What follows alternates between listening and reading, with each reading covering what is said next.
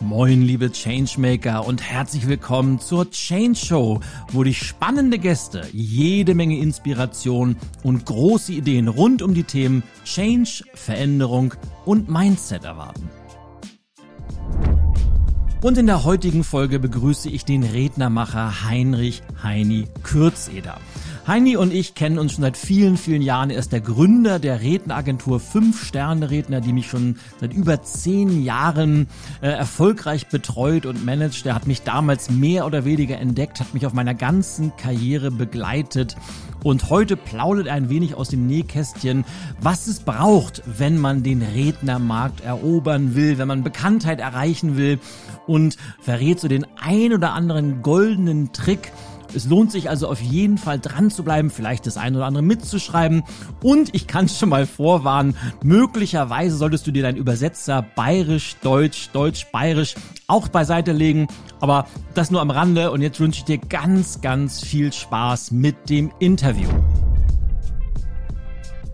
Lieber jo. Heini, schön, dass du da bist. Freue mich sehr, dass wir nach, na, wir kennen uns ja mittlerweile über zehn Jahre, dass es so lange hat es gedauert, bis wir endlich mal zusammen einen Podcast machen.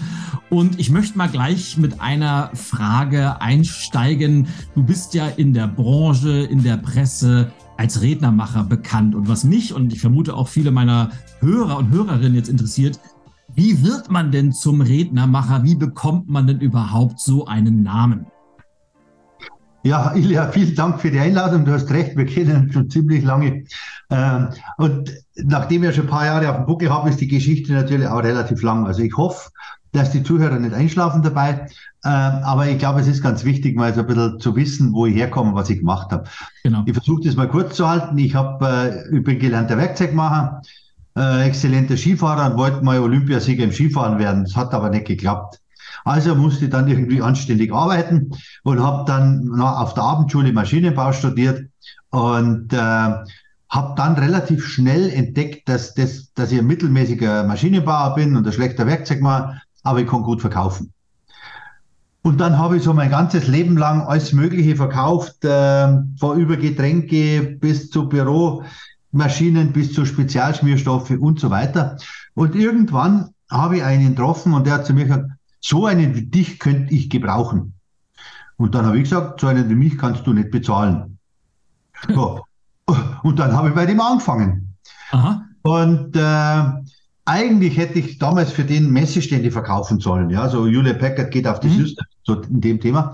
Aber ich hatte Sperrklausel im Marketing und dann hat er gesagt, ach du, das macht nichts. Dann verkaufst du derweil mal meine Seminare und Vorträge und da halten wir uns jetzt ein halbes Jahr über Wasser. Und wenn deine, der, der Sperrklausel abgelaufen ist, dann verkaufst du meine Messestände. Naja, und dann habe ich angefangen, den zu verkaufen. Und ich, heute wird man sagen, ich habe den gemanagt. Aber den Begriff gab es ja vor 25 Jahren noch gar nicht.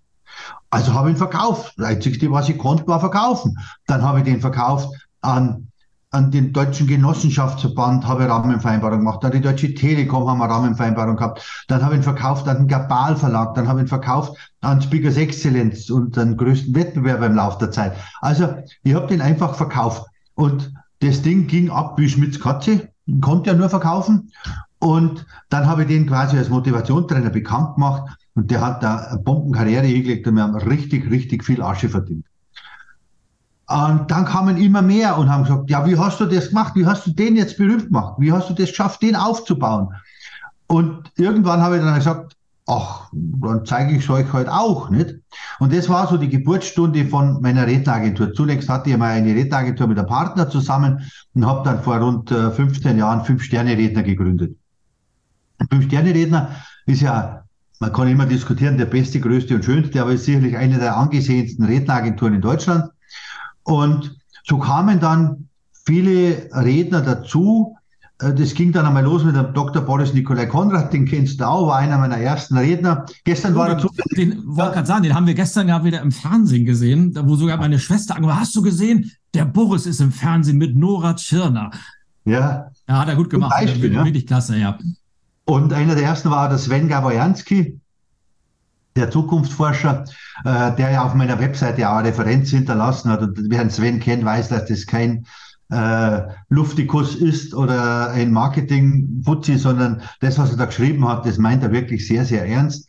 Und da hat er geschrieben, dass er mehrere Millionen Mark, äh, Euro mit mir verdient hat. Damals, glaube ich, waren es nur Mark. Mehrere Millionen Euro mit mir verdient hat, weil wir halt zusammengearbeitet haben und weil ich ihn halt aufgebaut habe. Und im Endeffekt habe ich da mein Leben lang nur das gemacht, was ich am besten kann, nämlich verkaufen. Ich war in der Firma nie ein guter nie eine gute Führungskraft, ich kann es nicht so mit Mitarbeitern, äh, ich bin überhaupt keiner, der mit Steuer oder sowas zu tun hat. Und das war mein großes Glück, dass meine Familie mich da immer unterstützt hat. Also meine Frau hat die ganzen äh, kaufmännischen Geschichten gemacht und äh, meine Tochter hat das Personal gemacht, hat ja dann auch Bachelorarbeit geschrieben, zu unter anderem über den Ilja Greschkowitz. Ähm, und äh, ja, und dann kam auch mein Sohn in die Firma und hat mich im Vertrieb unterstützt. Und zum Schluss waren wir, also ich sage jetzt zum Schluss, weil ich die Agentur ja vor drei Jahren verkauft habe, zum Schluss waren wir zwölf Mitarbeiter und eine, ein super erfolgreiches Unternehmen. Ähm, und dann habe ich die Agentur verkauft und habe mir, hab mir gedacht, so, jetzt machst du mal kürzer und tust mal ein bisschen privatisieren und habe dann angefangen, eine Ausbildung als Mountainbike zu machen, Mountainbike Guide zu machen, habe dann einen speziellen Mountainbike-Kurs für Leute, die über 50 sind, entwickelt, mit einer eigenen Geschichte, kann man an anderer Stelle erzählen. Ja. Äh, aber es war so wie damals. Die Leute sind zu mir gekommen und haben gesagt, ja, wie hast du das gemacht? Wie hast du den Ilja so bekannt gemacht? Wie hast du den Boris zum Erfolg geführt? Was wie hast du mit dem Jansky gemacht, mit der Stefanie Voss und vielen, vielen anderen, ja, die in der Branche bekannt sind?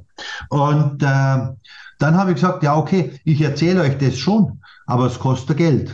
Mhm. Und äh, zu der Zeit, in der ich viele, viele Redner von unten aufgebaut habe, hat mal eine Fachzeitschrift äh, einen Titel geschrieben, da habe ich eine Titelseite gehabt, der Rednermacher.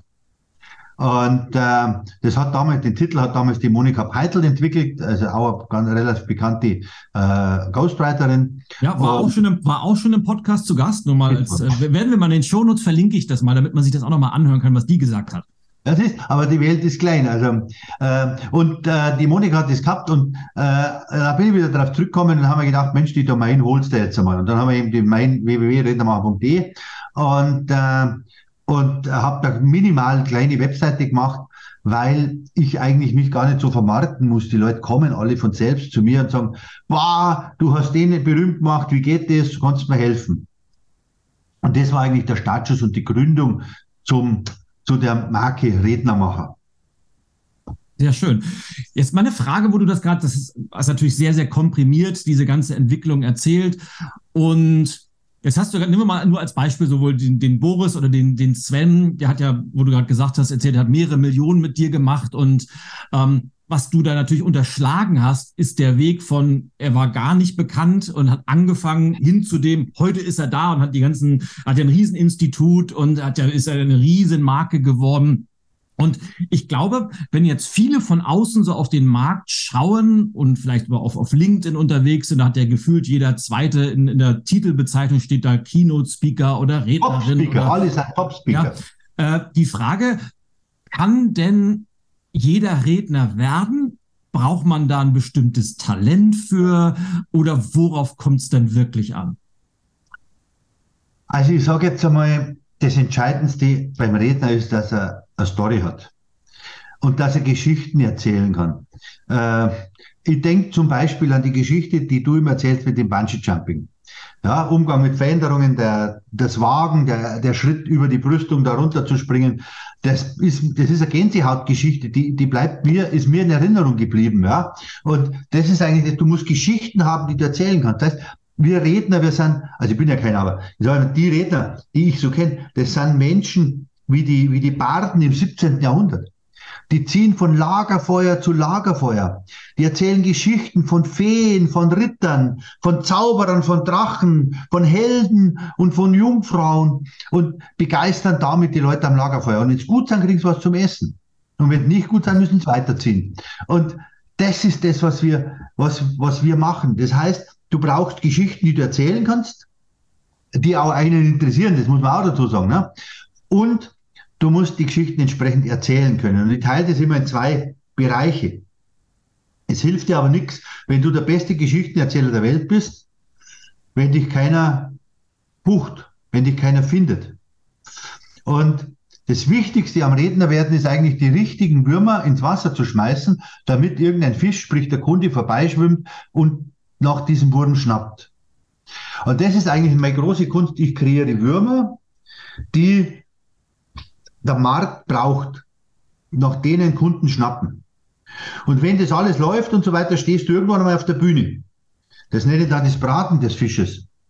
Aber du, du kannst nur einen Fisch braten, wenn du Würmer ins Wasser schmeißt. Und das ist der große Fehler. Es werden ja ganz viele Ausbildungen angeboten, da kommen die Leute raus, da heißt dann, erzähl der Welt, was du für Bewusstsein hast, was du für Sendung hast, wofür du ausstrahlst, was du lebst, was für dich will. Scheiß Dreck.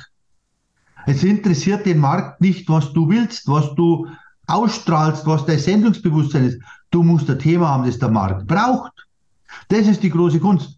Und wie man das dann erzählen kann und dass man das gut erzählen kann, das kann man ja lernen. Ich, ich erzähle dir die Geschichte vom Sven, weil du einen Jansky, Sven Jansky angesprochen Das war die Zeit, da war die Agentur noch nicht so groß. Da hatten wir bloß ein paar Redner. Da hat ein, ein, ein damaliger Manager, Vertriebsleiter, wie auch immer, vom Jansky bei mir angerufen und gesagt, Herr Kürzer, ich habe da einen ganz einen tollen Zukunftsforscher, den müssen Sie sich anschauen, der will Redner werden. Und der ist Redner und der ist toll und so weiter. Und da ja ich so ein bisschen Fable habe für das Thema Zukunft, ja, äh, bin ich tatsächlich nach Frankfurt gefahren, habe mir den Jansky angeschaut. Und der Vortrag war grottenschlecht. Also es war furchtbar. Es war Katastrophe. Okay, ich bin ja anständiger Mensch, bin extra nach Frankfurt gefahren. Der Sven kam nach dem Vortrag auf mich zu, hat gesagt, und wie war es, Herr Kürzer? Dann habe ich gesagt, grausam habe ich gesagt, Herr Jansky, wir werden, wir werden nicht zusammenarbeiten. War natürlich auch ein kleiner Schock für ihn. Ähm, aber ich bin ja Mitglied bei Roundtable und hatte meinen Roundtable-Pin dran. Und der Sven auch. Und dann hat der Sven zu mir gesagt, oh, bist du bei Roundtable? Und Roundtable ist so eine verschworene. Gemeinschaft ein bisschen, sowas wie Rotary oder Lions.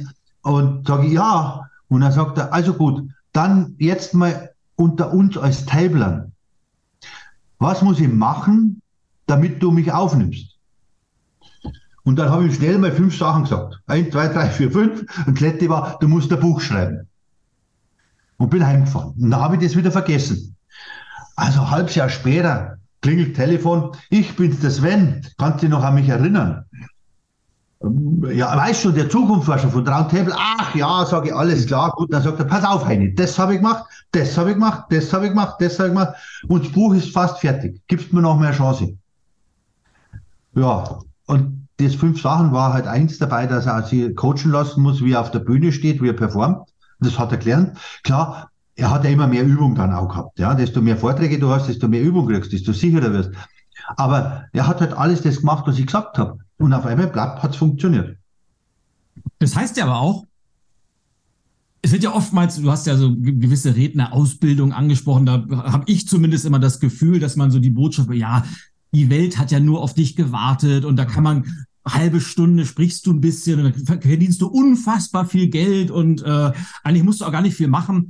Aber was du gerade erzählt hast, unterscheidet ja in diesem Fall den Sven von ganz, ganz vielen anderen, die das versuchen und nicht geschafft haben der hat ja unfassbar viel umgesetzt und war hartnäckig und ist dran geblieben und hat auch Tipps angenommen und Feedback angenommen. Aber was ist denn, ist, ist diese Bereitschaft, auch diesen Weg zu gehen, weil keiner ist ja von heute auf morgen Top-Speaker, obwohl es ganz oft irgendwo steht, sondern man muss sich ja da hocharbeiten. Und ich finde, deshalb finde ich das toll, dass du gesagt hast. Ich glaube, mein erster Vortrag, bin ich froh, dass du den nicht gehört hast. Ich glaube, der war noch schlechter als der von Sven. Aber so haben ja alle mal angefangen. Keiner ja, wird ja als, als, als, als, da muss man ja auch dran wachsen. Und äh, aber diese, diese Hartnäckigkeit, die Bereitschaft auch umzusetzen, ist schon wichtig, oder? Also sagen wir mal so, äh, ich arbeite wahnsinnig gern mit Sportlern und ich habe ja auch viele Sportler betreut. Der bekannteste ist vielleicht der Stefan Kunz, äh, der ehemalige Trainer von der U21-Nationalmannschaft oder die Nathalie Geisenberger, achtfache Olympiasiegerin. Ähm, und ich arbeite wahnsinnig gern mit Sportlern. Aus zwei Gründen. Erstens mal sind die Sportler gewohnt, dass wenn ihnen der Trainer was sagt, dass sie es umsetzen. Also du sagst, mach das oder mach das, dann sagen die nicht, ja, weißt du, äh, da war, ich habe das schlecht gemacht, weil an der Stelle war das Publikum und äh, die Schwaben sind sowieso, du hörst ja auf, sondern die sagen, okay, mach ich. Also das ist manchmal sehr kurz so ein Gespräch, wenn du den Sportlern sagst, das und das musst du optimieren, ja, okay, mach ich. Und, und die Sportler sind halt leer gewohnt, dran zu bleiben äh, eine Nathalie Geisenberger ist nicht Olympiasiegerin geworden, weil sie gesagt hat, oh, ich fahre gern Schlitten, dann fahre ich morgen mal Schlitten. Ich weiß, wie viel die trainiert im Sommer. Sechs Tage die Woche, teilweise acht Stunden am Tag. Nur fürs Rodeln. Man, man tut das runter. Das ist wirklich ein, ein wahnsinnig Ja, du sagst nur Rodeln. Äh, ja. Wenn wir beide rodeln würden, dann würden wir ja. nach zwei Stunden wahrscheinlich äh, Pause du, machen müssen. Das, das Eisding würden wir mit dem Schlitten gar nicht runterkommen, da wären wir wahrscheinlich tot danach. Ja, ja. Also da gehört viel dazu. Aber ich weiß, was die dafür trainiert. Und viele fragen mir dann immer, ja, was sind die drei wichtigsten Eigenschaften eines Redners? Ganz einfach. Fleiß, Fleiß, Fleiß. Und dann äh, sind wahrscheinlich 90 Prozent deiner Kunden schon wieder weg, oder? Ja, also äh, ich bin ja dafür bekannt, dass ich immer die Wahrheit sage und sehr direkt und sehr ehrlich bin, kann nicht jeder damit umgehen, ist mir auch recht. Äh, und es gibt viele, die dann sagen, ja, ich war ja da und da auf dem Seminar, der erzählt ganz was anderes und die wissen und, und, und, und, und. Aber in solchen Fra Themen, das ist bei mir dann immer schnell zu Ende, weil dann sage ich, und wie viele Redner hat denn dieser Top, Top, Top Coach denn schon mal verkauft in seinem Leben? Ich habe ja über 10.000 Mal an Redner vermittelt. Ich habe über 50.000 Te geführt. Also ich habe bewiesen, dass ich es kann. Und das ist eigentlich so die Basis dafür. Und viele sagen dann, ja, da hast du recht. Und, und die, die arbeiten dann mit mir zusammen. Aber du hast schon recht, der Großteil ist eigentlich der, die, die das nicht hören wollen. Mhm. Aber die auch nie erfolgreich werden. Also letztes Mal hat wieder eine gesagt, äh, das mit mir, das ist ja zu kompliziert oder das dauert zu lange, ich weiß ja nicht, da hat es kein Geld gehabt. Sie geht jetzt zur Agentur Schmidtchen und Schmidtchen. Und dann habe ich geschrieben, habe gesagt, ja, dann macht jetzt mal ja mit Schmidtchen und Schmidtchen und wenn kein Auftrag kommen ist, dann meldest du nächstes Jahr im Oktober wieder. ja, das heißt aber, ähm, auf der einen Seite hast du jetzt am Anfang gesagt, ich muss eine Story haben, ich muss die gut erzählen können, damit ich die Leute fessel. Ich muss auf der anderen Seite, äh, Storytelling kann ich lernen. Also wenn ich es nicht kann, kann ja. man lernen. Das ist ja, das ist ja Hand, das ist Handwerk. Na klar, ja. Persönlichkeit spielt ein bisschen eine Rolle, aber prinzipiell ist es Handwerk, kann ich lernen. Äh, ja. Fleiß ist entweder ich mach's oder ich mach's nicht, ist auch komplett in meinem Einflussbereich. Jetzt hast du den dritten Punkt gesagt, ich brauche ein Thema und zwar nicht, äh, wie irgendwie kann ich mein, meine, mein Herzensbusiness äh, ausleben oder wie kann ich Leute berühren? Ich meine, das ist klar, wollen wir alle, aber ich brauche ein Thema, was am Markt nachgefragt ist. Was sind denn so die Themen, die am Markt nachgefragt werden? Also, ganz ehrlich gesagt, Ilja, da hat sich die letzten 20 Jahre nichts geändert. Es heißt nur jetzt moderner. Also, vor 20 Jahren oder 25 Jahren, wo ich in die Branche gekommen bin, da war das Hauptthema Motivation. Motivation heißt ja, wenn einer anruft, der, der, der mich buchen will, der sagt ja dann immer, weißt du, wie formuliert wird das alles viel netter. Aber der Kern, der, der Kern ist der, der sagt zu mir, weißt du, meine Leute sind faule Säcke, motivier die mal. Schau mal, dass die wieder rausgehen, schau mal, dass die mehr am Kunden dran sind, da schau mal, dass gute Stimmung haben, schau, dass wir gut zusammenarbeiten und so weiter. Also Motivation, sage ich jetzt mal, ist jetzt, wie immer man das auch tituliert, der Kern des Ganzen. Mhm. So. Und äh, mit der Zeit kamen da zwei neue Themen dazu. Ein Thema war Zukunft. Die Leute wollen wissen, wie es weitergeht. Die Leute haben Angst vor der Zukunft. Was kommt da auf mich zu? Ich meine, es gibt ja ein Buch zum Thema künstliche Intelligenz, das heißt, werden sie uns töten? Also so kann man solche Themen ja rück darstellen. Ne? Ähm, man kann es aber auch so machen wie, wie der Boris, der dann den Leuten zeigt, was gut ist an künstlicher Intelligenz, wie wir die nutzen können und so weiter. Genau. Es wäre wieder die Motivation dann wieder dahinter. Also auch ein, ein Vortrag von einem Gedächtnistrainer ist im weitesten Sinne ein Motivationsvortrag. Also das Thema Zukunft und dann natürlich das Thema Veränderung. Das ist eines der wichtigsten Themen im Moment. Ich meine, da brauche ich erstens dir nichts erzählen und zweitens, glaube ich, weiß jeder, dass wir in einer Welt der Umbrüche leben. Klar ist es nicht so schlimm, wenn ich die Bilder sehe von unseren Großeltern, wie die nach dem, nach dem Zweiten Weltkrieg Deutschland aufgeräumt haben. Das war wirklich schlimm. Aber äh, bei uns gibt es schon auch viele Sachen, die sind nicht wirklich schön. Ja, ich will die jetzt nicht aufzählen, das weiß jeder selber und jeder sieht das ein bisschen anders. Aber wir leben in einer Welt der Umbrüche. Da ist auch die Digitalisierung dran schuld. Alles geht viel schneller. Äh, alles, jeder kriegt immer alles mit. Jeder kann ganz schnell seine Meinung irgendwo äußern und so weiter. Und da ist das Thema Veränderung auch eins der wichtigsten Themen natürlich in Verbindung mit Motivation. Weißt ich kann ja den Leuten schon erzählen, äh, dass sich die Welt jetzt verändert und, und was weiß der Geier was, ja. Aber du musst die Leute auch motivieren, diese Veränderung anzunehmen. Also zusammengefasst, Motivation, Zukunft, Veränderung. Also A, kann, das kann ich bestätigen. Also wenn ich, wenn ich äh, Briefing-Gespräche mit Kunden führe, dann geht es ja meistens so, gerade wenn es in Firmen ist, egal ob es jetzt Mittelstand ist oder großer Konzern, und ja, wir haben gerade das und das Projekt am Laufen oder wir haben gerade da einen Umbruch oder wir beschließen gerade einen Standort und fassen was zusammen. Das ist meistens immer so die, die Inhaltsebene dann frage ich meistens, ja, gibt es denn neben diesen inhaltlichen auch noch sowas, was so zwischen den Zeilen, sagen die immer, ja klar, die, die Leute sollen mal wieder so ein bisschen einen kleinen Motivationsschub kriegen oder wieder mit, mit aufgekrempelten Ärmeln zurück ins Büro gehen. Ja, ja klar, die Zeiten sind hart im Moment und ähm, aber dazu, also Martin, du hast ja gesagt, Zukunft, Motivation, Veränderung. Wenn ich jetzt vorhabe, ich möchte gern Rednerin, ich möchte Redner werden und komme aber habe mit diesen drei Themen überhaupt keinen Berührungspunkt, kann ich das trotzdem schaffen oder wie mache ich es dann?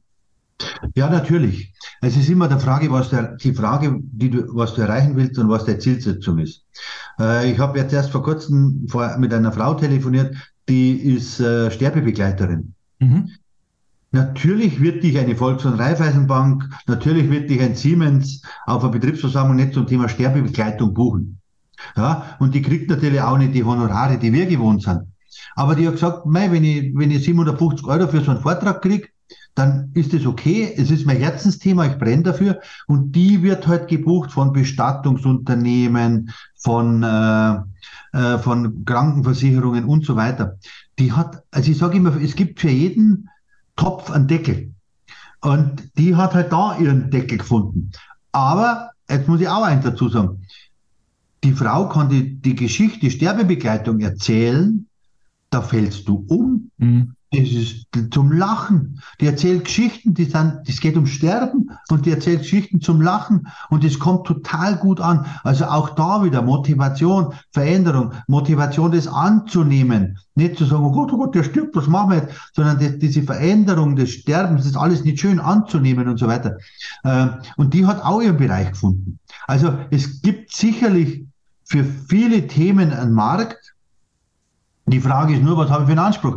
Wenn ich, wenn ich sage, ich möchte, ich habe ein Thema und das möchte, dass 80 Millionen der Deutschen interessiert, dann muss ich ein Thema zum Gedächtnistraining nehmen, weil das interessiert, sage ich jetzt mal, den Achtjährigen genauso wie den 80-Jährigen. Genau. Wenn ich aber jetzt übertrieben gesagt ähm, Experte bin zur Schulung von Verkäufern, die Kernkraftwerke verkaufen, dann wird es ein bisschen eng in Deutschland, weil ich glaube, dass es nur noch drei Verkäufer gibt, die wirklich Kernkraftwerke verkaufen. Und äh, da ist halt die Zielgruppe schon ein bisschen klein, ja. Also, kleines Beispiel, wenn du Zeit hast, äh, viele sagen ja, ich mache Leadership, ich, ich hält Vorträge zum Thema Führung und so weiter. Ist ja nett, aber Thema Führung ist sicherlich wichtig. Nur die Frage ist, wie viele Veranstaltungen gibt, wo ausschließlich Führungskräfte drin sind?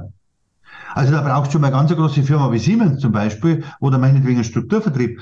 Aber es, ich sage jetzt mal, das Thema Gedächtnistraining oder das Thema Umgang mit Veränderung oder Thema Change, äh, Thema Zukunft, mhm. das betrifft eigentlich alle. Aber wenn du ein Thema hast, wie, wie sehr, sehr eng zugeschnitten ist, dann musst du halt bewusst sein, dass die Zielgruppe klein ist und dass du halt dann auch nicht so viel Umsatz machen kannst. Aber das kann man machen. Im Endeffekt muss man immer schauen, dass man das, was der Markt braucht, mit dem, was der Redner kommt, in Überdeckung bringt. Und das ist eigentlich das, was ich so hauptsächlich mache. Jetzt habe ich zwei Fragen im Kopf. Eine muss ich mir parken. Äh, Stichwort äh, verdienen. Kann man davon leben? Frage ich dich gleich noch. Aber du hast eben sowas am, am, am Rande, als du von der Sterbebegleitung gesprochen hast, gesagt, die macht das so humorvoll. Und also A, glaube ich ja sowieso, dass gerade bei ernsten Themen Humor immer so ein Türöffner sein kann, dass man besser mit ja. umgehen kann. Äh, aber dieses Stichwort Humor, muss ich als Redner humorvoll sein? Muss ich die Leute zum Lachen bringen oder kann das eine rein bierernste Geschichte sein? Du musst die Leute bewegen. Also wir würden sagen, bei den Bayern sagt man, man muss die Leute an die Eier packen. Ob du das mit Humor machst, ob du das mit traurigen Geschichten machst oder, oder mit berührenden, mit bestürzenden, mit wie auch immer Geschichten, du musst die Leute berühren mit deinen Geschichten. Heißt, wie oft habe ich schon gehört, die Geschichte von Apple und Nokia. Wie viele Leute erzählen in den Vorträgen, warum ausgerechnet der FC Bayern so erfolgreich ist? Ja, das weiß eh ja jeder. Da ist ja nichts Besonderes dran.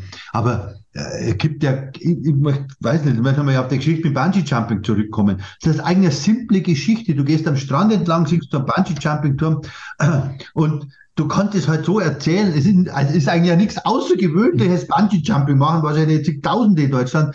Aber du erzählst es halt so als Geschichte, dass die Leute mit dir da oben auf die Turm stehen, da runterschauen, sich vorstellen oh Scheiße, jetzt wird's eng, ja. Und du sagst dann, ja, aber mein Freund steht da drunter und da darf ich halt jetzt kein, äh, da darf ich jetzt nicht mehr zurück und dann springst du, ne?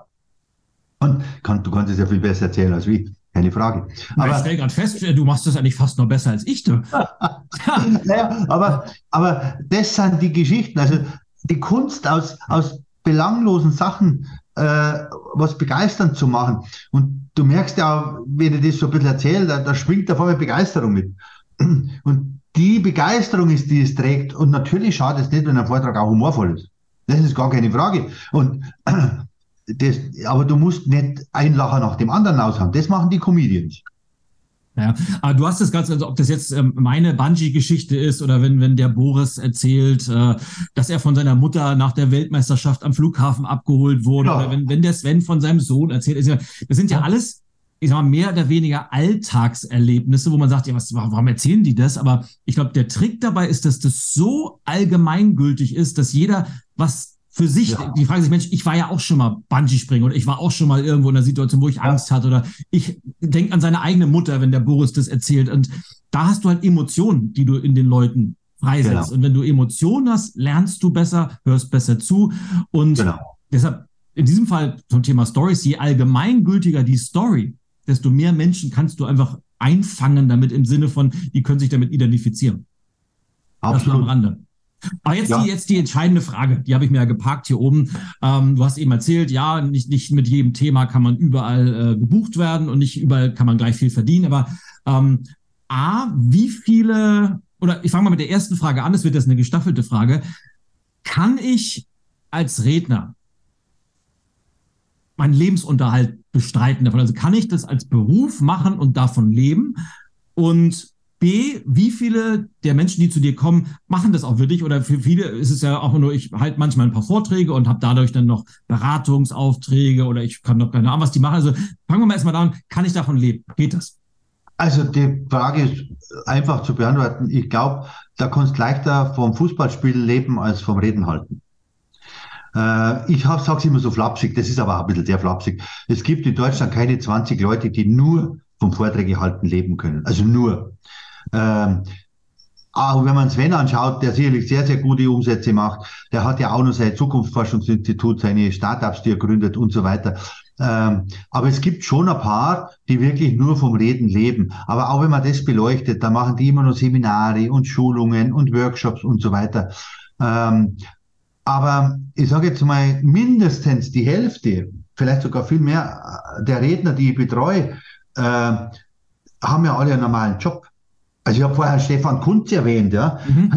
Beim Stefan zum Thema, wie viel könnte man verdienen? Äh, zum Stefan, da ist es so, den hätte 10 mal, 15, 20 mal mehr verkaufen können, als der Zeit hat. Also ich kann mich erinnern, wo er, wo er Trainer der U21 war, daher, da war Olympia. Ja, da konnte er 14 Tage vorher nicht, da hat er Kadertraining gehabt, da musste er Spiele anschauen, da musste er, dann ist er Olympia gewesen und also zurückkommen, hat er x offizielle Termine gehabt oder so. Ähm, oder der, der Knut Kircher, mein Bundesliga-Schiedsrichter, das weiß man ja nicht, aber so ein, Fuß, so ein Schiedsrichter, der fährt ja am Donnerstag schon aufs Spiel, egal wann das ist, gell? Am Donnerstag, die sind drei Tage weg.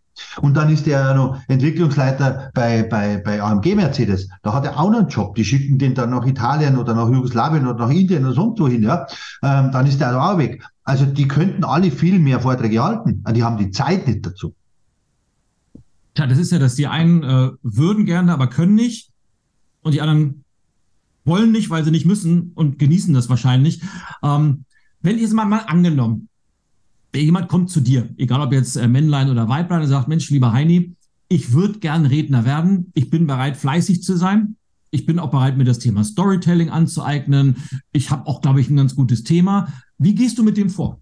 Und wie lange, was würdest du denn sagen, wie lange braucht so jemand, um wirklich am Markt bekannt zu sein und Fuß zu fassen? Also ich sage jetzt gar nicht so in den, den Sphären von Boris zu sein oder sowas, sondern sagen wir zumindest ersten Bekanntheitsgrad zu erreichen. Wie lange dauert sowas?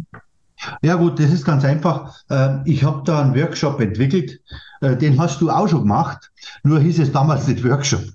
Äh, das hat sich jetzt im Laufe der Zeit halt so entwickelt. Ich habe da einen Workshop, mit dem wir, das ist eine sehr intensive Geschichte. Das ist kein Bei uns hieß das noch Frühstück, ne? Ja, genau. ja. Ähm, der, der Workshop, es war wirklich das Business-Frühstück, ja. Also der Workshop ist natürlich mittlerweile viel umfangreicher geworden ja. und äh, äh, der dauert einen halben Tag und der ist nur für den Redner selbst. Also das ist jetzt kein Workshop, wo 50 oder 100 oder 500 Leute in einem Saal sind, sondern ich bin der Meinung, dass man Redner nur das optimal positionieren kann, wenn man sich ausschließlich genau um einen einzigen Redner kümmert.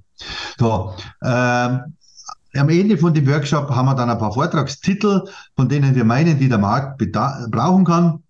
Haben wir auch entwickelt.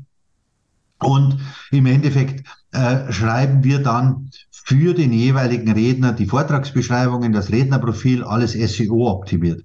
Das ist eigentlich der größere Batzen Arbeit. Also der Workshop dauert einen halben Tag, aber wir brauchen dann so circa vier bis sechs Wochen, bis das alles fertig ist. Weil das schicken wir immer hin und her. Ich schicke es meiner Journalistin, die schreibt was, dann schickt es mir zurück, dann sagt, hm, da fehlen mir aber Keywords oder das muss dramatischer formuliert werden oder da gehört noch die Geschichte rein und so weiter. Also das ist so ein Entwicklungsprozess, ziemlich aufwendig und da ziemlich viel Arbeit, muss man ganz ehrlich sagen.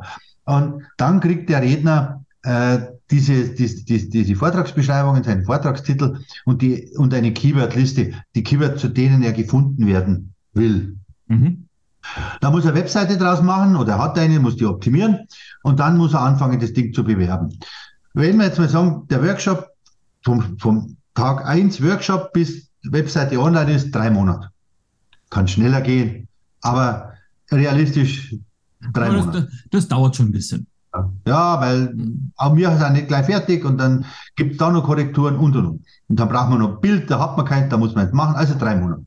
So, und dann muss der Redner oder, oder ihr selbst oder jemand beauftragen, der einmal in der Woche einen SEO-optimierten Presseartikel ins Web stellt.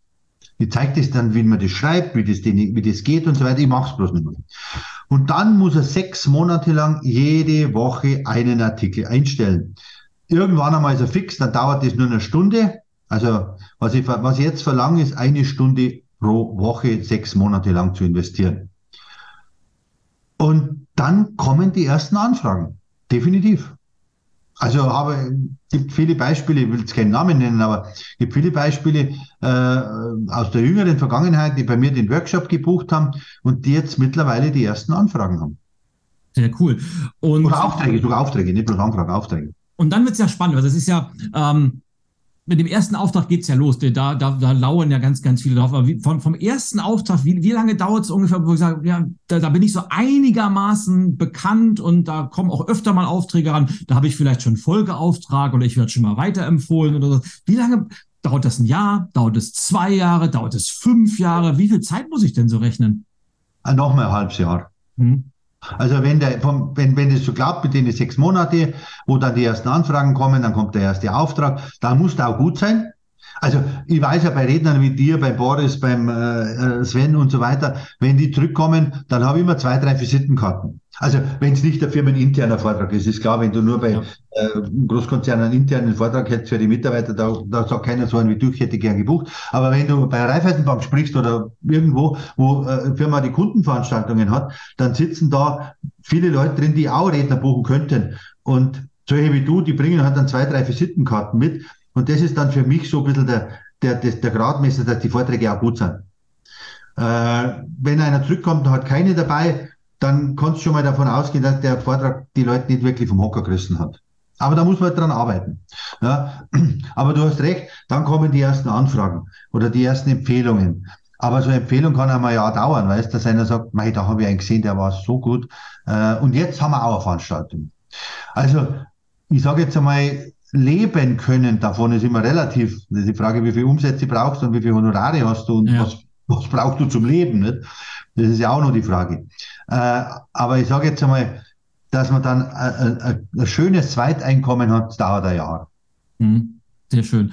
Wo ich, jetzt, ich, ich löcher dich jetzt einfach mal, wo, wo ich dich schon mal hier zu Gast habe. Ich hoffe, du hast noch ein bisschen Zeit, äh, weil ja. es gibt so ein paar Fragen, die kriege ich auch immer wieder gestellt, äh, wenn, wenn, wenn bei mir welche ankommen. Und ähm, Redneragentur, ich meine, du warst ja, wie lange hast du die Fünf-Sterne-Redner gehabt? 15 Jahre?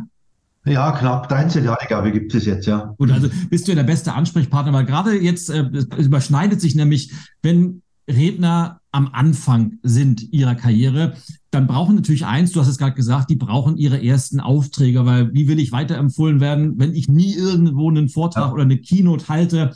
Und die Frage ist jetzt, wie komme ich dazu? Und ganz, ganz viele sind ja so, die waren vorher Trainer, die waren Coach, die waren Berater oder vielleicht irgendwo in einer Führungsposition in einem Konzern und wollen jetzt Vorträge halten, aber kriegen keine Aufträge. Und das ist jetzt, jetzt kommt das mit dem Huhn und dem Ei. Und dann ist oft die Frage, brauche ich eine Redneragentur am Anfang? Und oftmals ist es auch aus meiner Erfahrung früher, wenn dich keiner kennt, will dich auch keine Redneragentur aufnehmen, weil die sagen, ja, wir nehmen nur Redner auf, die wir schon mal gesehen haben, wo wir wissen, die sind gut. Und dann sagt der Redner natürlich, ja, aber ich brauche euch ja, um die ersten Aufträge zu bekommen.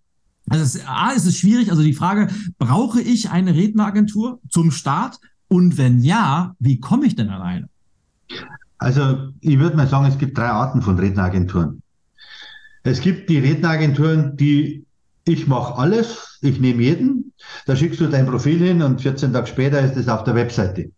Mhm. Die nenne ich mal ganz liebevoll Referentengräber. Dann gibt es Agenturen, deren Geschäftsmodell ist ein bisschen anderes, die wollen am Redner Geld verdienen, nicht an der Vermittlung, sondern vom Redner. Also da gibt es dann so Sachen wie Listungsgebühren, Einträge auf Webseiten, für jede Pressemitteilung musst du extra bezahlen und so weiter. Und dann gibt es eine Handvoll wirklich gute, die sich um den Redner kümmern, die auf den Redner eingehen und die den individuell entwickeln. Aber das sagt das ganz ehrlich, sind relativ wenige. Es war auch kein, kein Geheimnis, das war ja mein Erfolg auch. Ich habe mich so um die Redner gekümmert, dass immer wieder was draus geworden ist. So, und jetzt ist aber das nicht mit dem Huhn oder Ei, sondern äh, wenn du heute als Trainer eine Bewerbung an eine Redneragentur schickst, nehmen wir mal nur an die gute. Die anderen mhm. drei, die anderen zwei anderen, aber du schickst eine gute Redneragentur. So, jetzt musst du dir vorstellen, dass eine gute Redneragentur manchmal drei, vier, fünf Bewerbungen am Tag bekommt. Also, das ist jetzt nicht, ja, ja. Mhm. Also vor Corona hatten wir teilweise 300 Bewerbungen im Jahr. Lass mich mal einmal nachhaken. Wo, woran ja. erkenne ich denn, ob das eine gute oder eine von den anderen, ob das ein Referentengrab ist oder ob es eine gute AG? Woran erkenne ich das? Am besten du fragst mich. Mal angenommen, ich kenne dich nicht. Oder ich, ich habe diesen Podcast noch nicht gehört. Wie kriege ich das raus?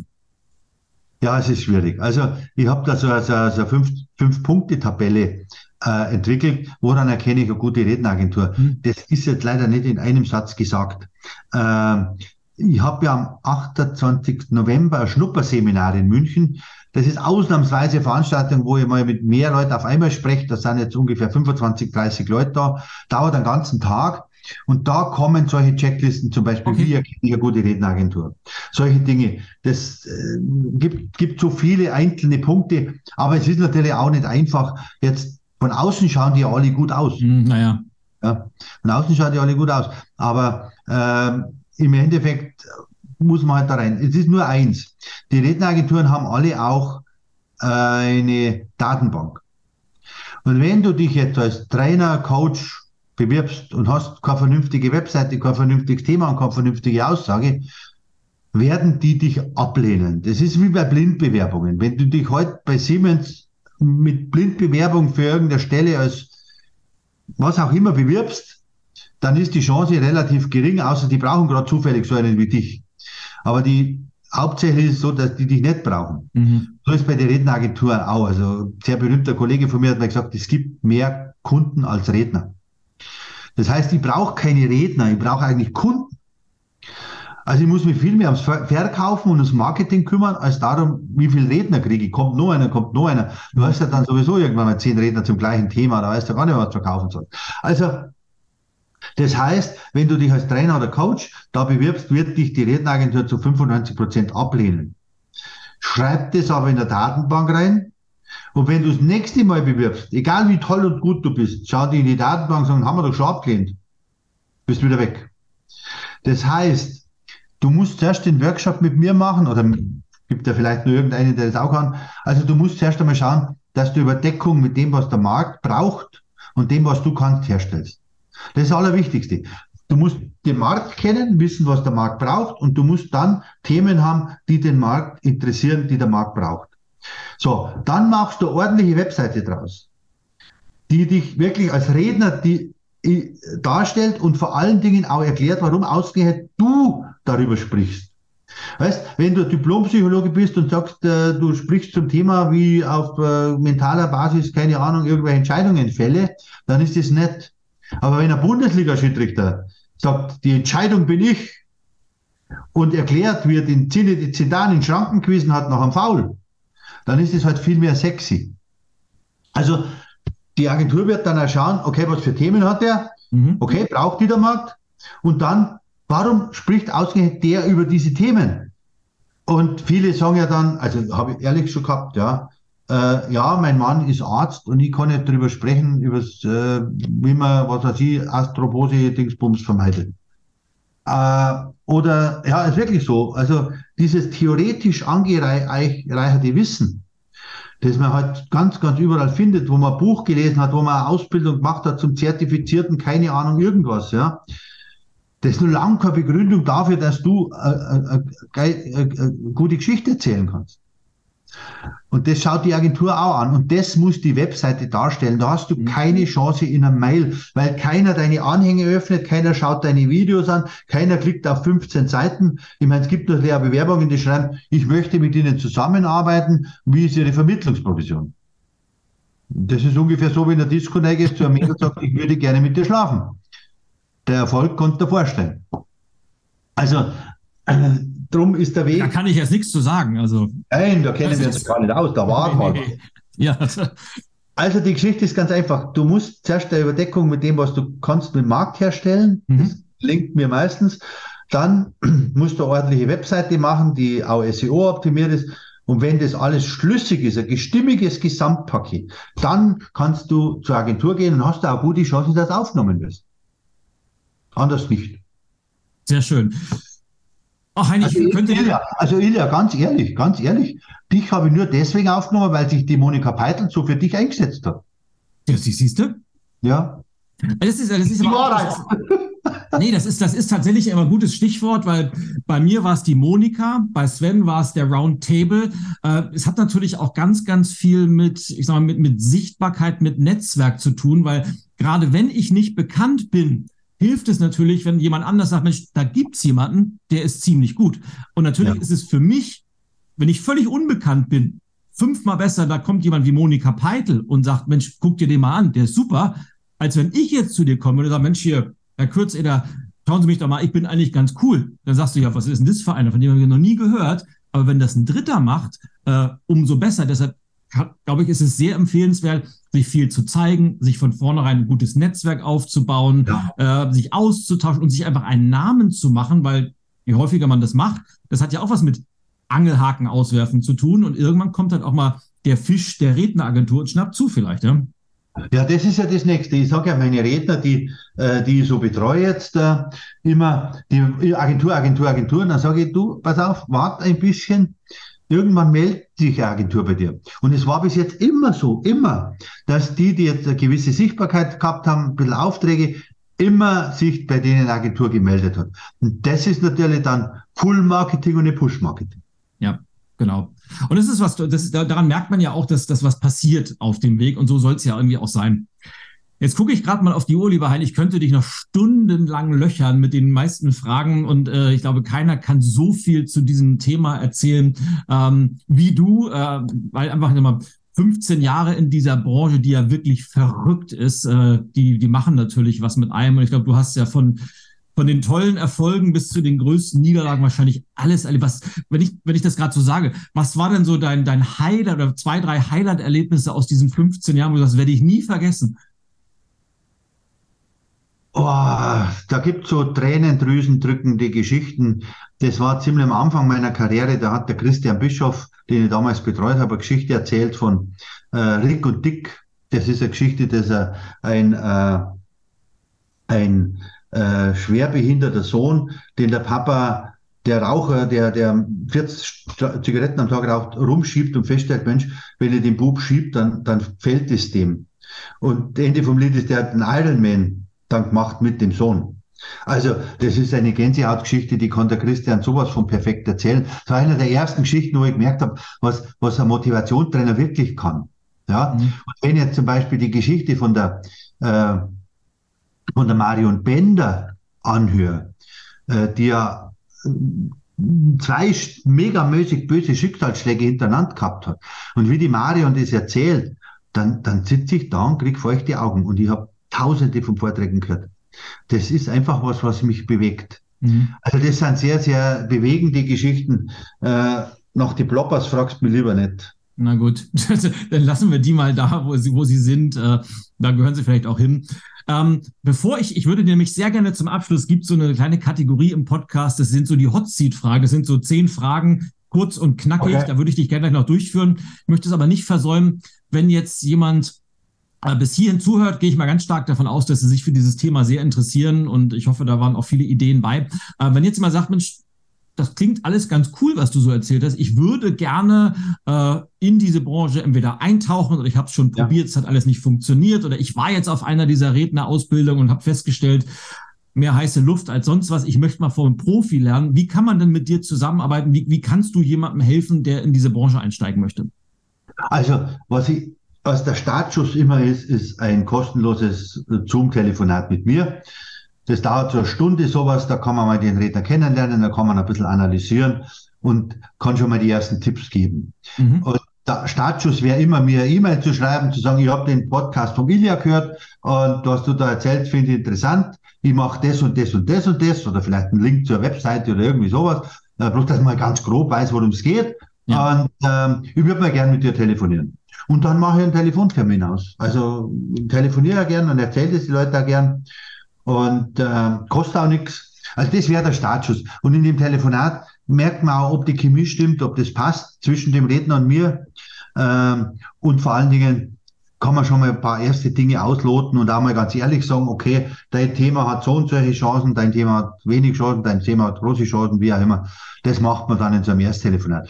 Auf meiner Webseite rednermacher.de gibt es genügend Kontaktmöglichkeiten. Einfach E-Mail schreiben, hallo Heini, hab den Vortrag von Ilja oder den Podcast bei Ilja gehört. Ich würde mal gern mit dir telefonieren. Ich bin Trainer für bla bla bla und ich mache das und das. Gar nicht lang, ich will auch gar nicht viel lesen und dann machen wir einen Zoom-Termin. Das wäre der erste Schritt. Und ich äh, kann das ja, äh, viele Podcasts werden ja gesponsert. Wir sind ja sehr unabhängig, aber ich kann das äh, von, von Herzen wirklich nur empfehlen, weil wir haben das, ich habe das vorhin so, so flapsig nebenbei gesagt, bei uns hieß der Workshop noch Frühstück. Aber es war tatsächlich so, ich werde das wahrscheinlich nie vergessen. Es war, ich weiß gar nicht, ob es 2012 oder Anfang 2013 war. Da haben wir uns auf jeden Fall im Hotel zur Sonne in Gundelfingen äh, getroffen. Ja. Wahrscheinlich wird keiner außer uns beiden wissen, wo Gundelfingen liegt. Also ist, wir haben uns da im Hotel getroffen und haben nett zusammen gefrühstückt und haben dann irgendwann den Kaffee beiseite geschoben und haben angefangen, äh, Pläne zu schmieden und äh, an der Positionierung so ein bisschen gefeilt. Und naja, und was danach so passiert ist, also wenn ich so auf die letzten zehn, elf Jahre zurückblicke, ähm, das war schon ein, ein, ein, eine spannende Reise, wo wir viele, viele Jahre ja gemeinsam miteinander gegangen sind, bis du dann irgendwann entschieden hast, dass du genug hast und dich jetzt mehr deinen Leidenschaften, dem Skifahren und dem Mountainbikefahren äh, zu widmen, was ich total gut finde, weil darauf kommt es im Endeffekt an, dass man das tut, was einem Freude bereitet. Und ich glaube, du hast alles richtig gemacht. Aber trotzdem empfehle ich jedem, sich mal bei dir zu melden und würde jetzt gerne dir die letzten elf Fragen stellen. Wie gesagt, kurz, knackig, mit der Bitte um ebenso kurze, knackige Antworten. Bist du bereit und äh, seelisch gewappnet auf diese Fragen? Passt schon, sagt der Bayer. Passt schon, Passt sehr gut. Schon. Naja, also ich, ich bin damit, brauche ja mittlerweile keinen Übersetzer mehr, wenn ich mich mit dir unterhalte. Das war damals auch noch anders. Also im Bundesfing hatte ich ja meinen Dolmetscher bayerisch, deutsch, deutsch, bayerisch dabei. Aber heute bin ich mittlerweile in der Lage, das auch so zu verstehen. Also legen wir los. Und die erste Frage, bin ich schon sehr gespannt, lautet nämlich, was sind denn deine wichtigsten Werte im Leben? äh, Ehrlichkeit, Zuverlässigkeit. Was sind deine drei Lieblings-Apps auf dem Smartphone? Ähm, WhatsApp, äh, Wetter.de und Health, meine Gesundheits-App. Also das ist von Huawei so für mhm. meine Smartwatch. Ja, ich, ich habe ja, wie du weißt, äh, ein iPhone, da gibt es nämlich auch so eine App. Äh, wahrscheinlich ist sie sehr ähnlich, vermute ich mal. Ähm, Alle nicht gesponsert. Frage drei bin ich sehr gespannt. Womit hast denn du dein erstes Geld verdient und weißt du noch, was es war? Ja, klar. Äh, ich habe durch das, dass ich gelernter Werkzeugmacher bin, habe ich natürlich eine Lehre als Werkzeugmacher gemacht, damit habe ich Geld verdient. Aber besonders gern habe ich Geld verdient mit Motorräder zusammenbauen. Also ich habe hab auch ein bisschen einen höheren Geldbedarf gehabt, als, als ich als Werkzeugmacher Lehrling verdient habe. Bin dann zum örtlichen Motorradhändler gegangen, da mhm. kamen Dinge in Kisten an, habe die Motorräder zusammengebaut und die erste Probefahrt gemacht. Sehr, sehr cool. Wenn du eine Talkshow dir zusammenstellen könntest und drei Menschen, egal ob die noch leben oder schon gestorben sind, wenn du die einladen könntest und die würden auch auf jeden Fall kommen, welche drei Menschen würdest du einladen für deine Talkshow? Also auf jeden Fall mein Opa, der leider viel zu viel zu früh gestorben ist. Michael Schumacher. Ja, das wären so die. Und wen noch? Marilyn Monroe. Ah, ich kann kein Englisch, das ist schlecht. ich, weiß es nicht genau. Ich glaube, auch Marilyn Monroe kann kein Bayerisch, von daher.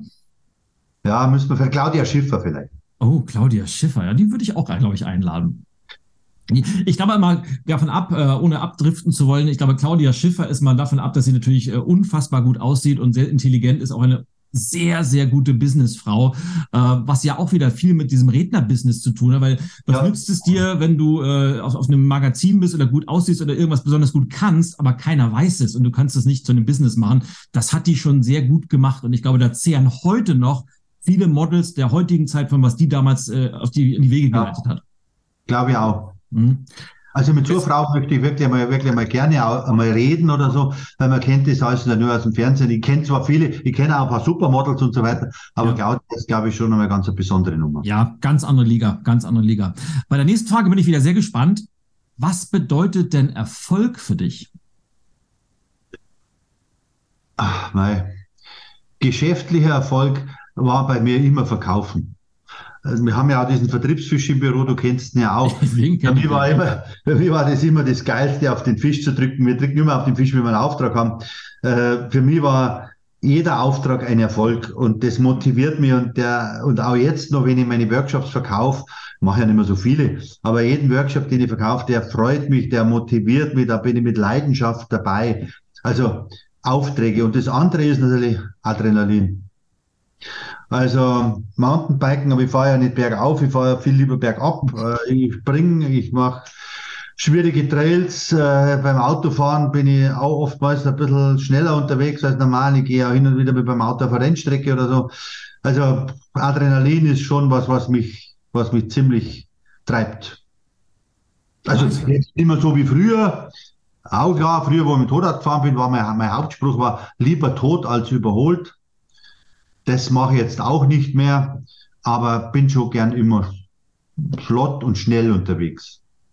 Aus dem Grund fährst du ja auch ein Auto aus der Stuttgarter Region und äh, genau. nicht, nicht, das Unternehmen mit dem Stern. Das war nur am Rande, ja. So, aber ich nehme das mal gleich als Überleitung, weil es passt sehr, sehr gut zur nächsten Frage. Ähm, was war denn dein bester Kauf der letzten zwölf Monate? Es kann was ganz Kleines sein oder was, was, was richtig Großes der letzten zwölf Monate. Ja, wenn man das zwölf ein bisschen dehnt, aber wir sind genau vor einem Jahr in unsere neue Wohnung in Österreich eingezogen. Und äh, meine Frau ist ja Österreicherin und ich lebe ja einen Großteil oder zur Hälfte meiner Zeit ungefähr in Österreich, mache ja da auch meine Mountainbike-Kurse. Und die Wohnung ist ein richtig, richtig schönes Schmuckstück geworden. Und du kennst es vielleicht, äh, machen, durften die nach eigenen Wünschen designen, gestalten, ausbauen. Mhm. Du merkst halt, dass wir schon Haus haben, dass wir schon mehrere Wohnungen gehabt haben. Äh, du merkst dann irgendwie, da hat man jetzt alles perfekt gemacht. Ja, und es ist ja, äh, St. Johann ist ja sowieso ein, ein wunderschönes Fleckchen Erde. Man kann, wie sagt man so schön, man kann wesentlich schlimmer leben als dort. Ja. Sehr schön. Ähm, kommen wir zur nächsten Frage. Ich auch wieder, ich bin eigentlich bei dir bei jeder Frage gespannt. Was war denn die schwerste Entscheidung, die du in deiner Karriere treffen musstest bis jetzt? Als Rednermacher oder als Agenturinhaber? Beides. Also, ich habe mich von einer Rednerin getrennt, die wahnsinnig gern gehabt habe, mit der wir auch privat unterwegs waren. Aber man kann es formulieren, wie man will, ob aus Dummheit oder Unbedarftheit hat sie mich mehrmals betrogen. Also nicht, nicht, nicht jetzt im, im sexuellen Sinn, bitte in falsch verstehen, sondern im geschäftlichen Sinne. Und dann habe ich irgendwann einmal gesagt, so, und das lasse ich mir nicht mehr gefallen. Und das war eine schwere Entscheidung und, äh, und äh, ja, aber es war damals, es war unumstößlich, weil das waren einfach unsere Prinzipien und eins meiner Hauptprinzipien, habe ich vorher schon gesagt, ist halt Ehrlichkeit mhm. und Zuverlässigkeit. Und wenn dann die Rednerin sich hintenrum dann beim Kunden von uns wieder reinverkauft, dann ist für mich irgendwann einmal das Ding erledigt. Aber es war nicht schön. Nee, das, das kann ich mir vorstellen. Also so, gerade so Trennungen sind immer, gerade wenn es um Menschen geht, mit denen man ja. äh, eine sehr enge Bindung hat, aber äh, gehört zum Leben, sowohl im privaten als auch im geschäftlichen, leider auch dazu. Und manchmal kann ja auch eine saubere Trennung ein guter Startschuss äh, für beide sein. Ist ja einfach so. Zwei Fragen habe ich noch. Und jetzt bin ich gespannt. Du hast gesagt, Werkzeugmacher, Verkäufer, Agenturinhaber, Rednermacher. Von welchem Beruf hast denn du als Kind geträumt? Also ganz, als ganz kleines Kind wollte ich immer Weltraumschiffe fliegen. Kannst du dich an die Fernsehserie Raumschiff Orion erinnern? Ja, natürlich. Ja, da bin ich mit, dem Bügeleisen und mit dem Geodreieck da und bin in fremden Welten unterwegs gewesen. Ja. Ähm, dann kam halt irgendwie das übliche, äh, ja, nach dem Astronauten, dann vielleicht Autorennfahrer, sowas in der Richtung, ja. Oder Olympiasieger, aber das hat leider auch nicht geklappt. Also insofern. Naja, du hast ja vorhin von Nathalie Geisenberger gesprochen und es gibt ja noch viele andere Beispiele. Also selbst wenn man richtig gut ist in irgendeiner Sportart, ich sag mal, Weltmeister, Olympiasieger ist nochmal eine ganz, ganz ja. andere Liga und da geht es um die letzten ein, zwei Prozent und selbst wenn man richtig gut ist in irgendwas, also die Olympiasieger sind nochmal ein ganz anders, das sind dann wieder die Claudia Schiffers ja. äh, der, der Sportlerwelt. Äh, nicht jeder kann ja. Olympiasieger sein. Da, da spielt Fleiß eine Rolle, aber ich glaube auch, wird ja oftmals verneint, aber ich glaube auch ganz, ganz viel Talent. Und wenn das beides zusammenkommt, dann wird man immer noch Olympiasiegerin. So, und jetzt hast du ganz, ganz, jetzt komme ich zur allerletzten Frage, äh, hast ja von deinem ganzen Werdegang erzählt und es, es scheint ja so ein bisschen zu sein, egal was du so anfasst, also ohne jetzt wieder abdriften zu wollen, du hast ja von deinen Mountainbike-Kursen äh, gesprochen und selbst das wird ja wieder eine Erfolgsstory von sich und äh, wir haben uns ja letztes Mal äh, drüber unterhalten, wenn du nicht eigentlich was anderes vorgehabt hättest, könntest du wahrscheinlich auch dieses äh, Mountainbike-Training äh, wieder zu einem coolen Unternehmen aufbauen, was auch immer. Aber egal, was du machst, es scheint ja immer sehr erfolgreich zu werden. Und jetzt interessiert mich, und das ist meine letzte Frage, kannst du dein Erfolgsgeheimnis in einem Satz zusammenfassen? Ja, meine Mutter hat mir mal so einen, so einen Plexiglaswürfel geschenkt, ganz, ganz früher. Konnte ich erinnern, so, so, da gab es die Fotowürfel. Ja, ja, genau. Und da war der Spruch drin. Dem Fleißigen gebührt das Glück. Da ist viel dran. Da ist wirklich eine ganze Menge dran. Es ist ein, ein perfektes Schlusswort zu einem, wie ich finde, extremst spannenden Gespräch gewesen. Von daher, lieber Heini, vielen, vielen Dank, dass du äh, zu Gast warst, äh, dass wir so lange gebraucht haben, uns mal hier im Podcast äh, zu treffen. Und ich danke dir sehr äh, dass du heute so, so offen über dein, dein, dein, dein Leben, deine Karriere und deine Erfolgsgeheimnisse geplaudert hast und hoffe natürlich, dass sich viele meiner Hörerinnen und Hörer bei dir melden. Falls die Lust haben, nach unserem Gespräch heute trotzdem noch in die Branche einzusteigen. Und ja, wir haben natürlich, also ich glaube, es ist wichtig, dass man auch mal Klartext spricht und auch mal den Leuten sagt, nicht jeder kann das schaffen und jeder ist da auch gut aufgehoben. Aber wenn man geeignet ist, ist es, glaube ich, eine der tollsten Branchen, die es überhaupt gibt. Und von Stimmt. daher, damit würde ich auch gern schließen und sage, vielen, vielen Dank, dass du da warst. Ja, vielen Dank für die Einladung, Ilja. Hat mich auch total gefreut. Und ich hoffe, wir brauchen jetzt nicht wieder so lange, bis wir uns das nächste Mal sehen. Könnte man schon vorstellen, dass wir dann einmal in St. Johann einmal ein Bierchen aufmachen, oder? Das äh, könnte ich mir auch vorstellen, äh, aber das machen wir dann ohne Mikro und ohne Kamera auf jeden Fall. Genau. In diesem Sinne, vielen, vielen Dank, liebe Zuschauer, Zuschauerinnen und Zuschauer, liebe Hörerinnen und Hörer. Äh, bis zum nächsten Mal. Ciao, ciao. Tschüss, Wiedersehen. Das war die aktuelle Episode der Change Show. Und wenn es dir gefallen hat, dann hinterlass sehr gerne eine Rezension auf Apple Podcasts oder Spotify und schalte auch beim nächsten Mal wieder ein für spannende Gäste, jede Menge Inspiration und große Ideen rund um die Themen Change, Veränderung und Mindset.